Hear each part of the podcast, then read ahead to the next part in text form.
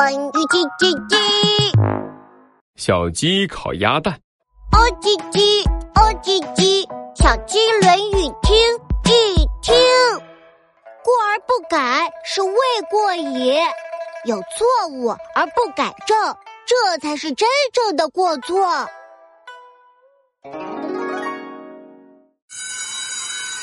森林都市小学的上课铃声响了，小鸡墩墩喘着粗气，墩墩墩的跑进了教室。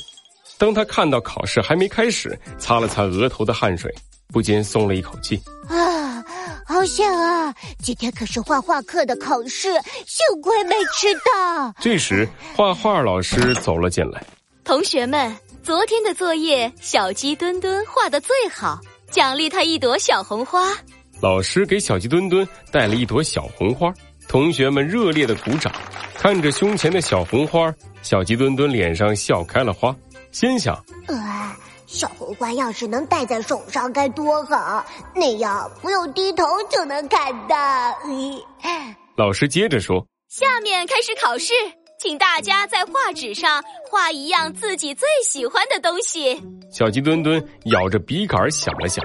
嘿，我最喜欢小红花，尤其是画在手上的小红花。于是，小鸡墩墩抓起画笔，就刷刷刷的画了起来。伸开小手，拿起笔，想啥画啥，真容易。先画线来后上色，一朵红花真美丽。哦叽叽！很快，小鸡墩墩就画完了。考试结束后，同学们都交上画好的画。而小鸡墩墩的画纸上什么都没有。小鸡墩墩，这次的考试老师只能给你评零分喽。考试要求在画纸上画出自己最喜欢的东西，而不是在手背上哦。小鸡墩墩听到零分，脸一下子就红了，低下了头。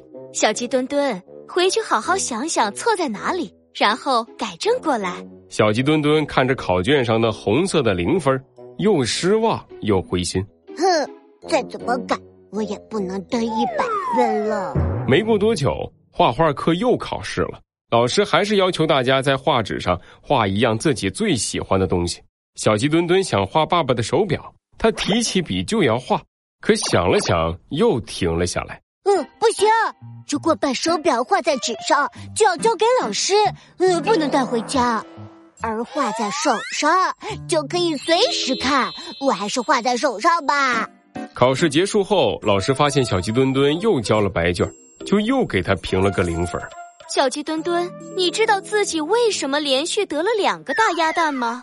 小鸡墩墩红着脸摇了摇头。老师皱了皱眉头，严肃地说：“小鸡墩墩，第一次考试你犯错了。”第二次考试还不改正，有错而不改，你可真是做错了呀！小鸡墩墩使劲的点了点头。嗯嗯，老师，我懂了，有错误一定要及时改正，下次才不会再犯错误。我现在就改正错误，把小红花和手表都在画纸上画出来。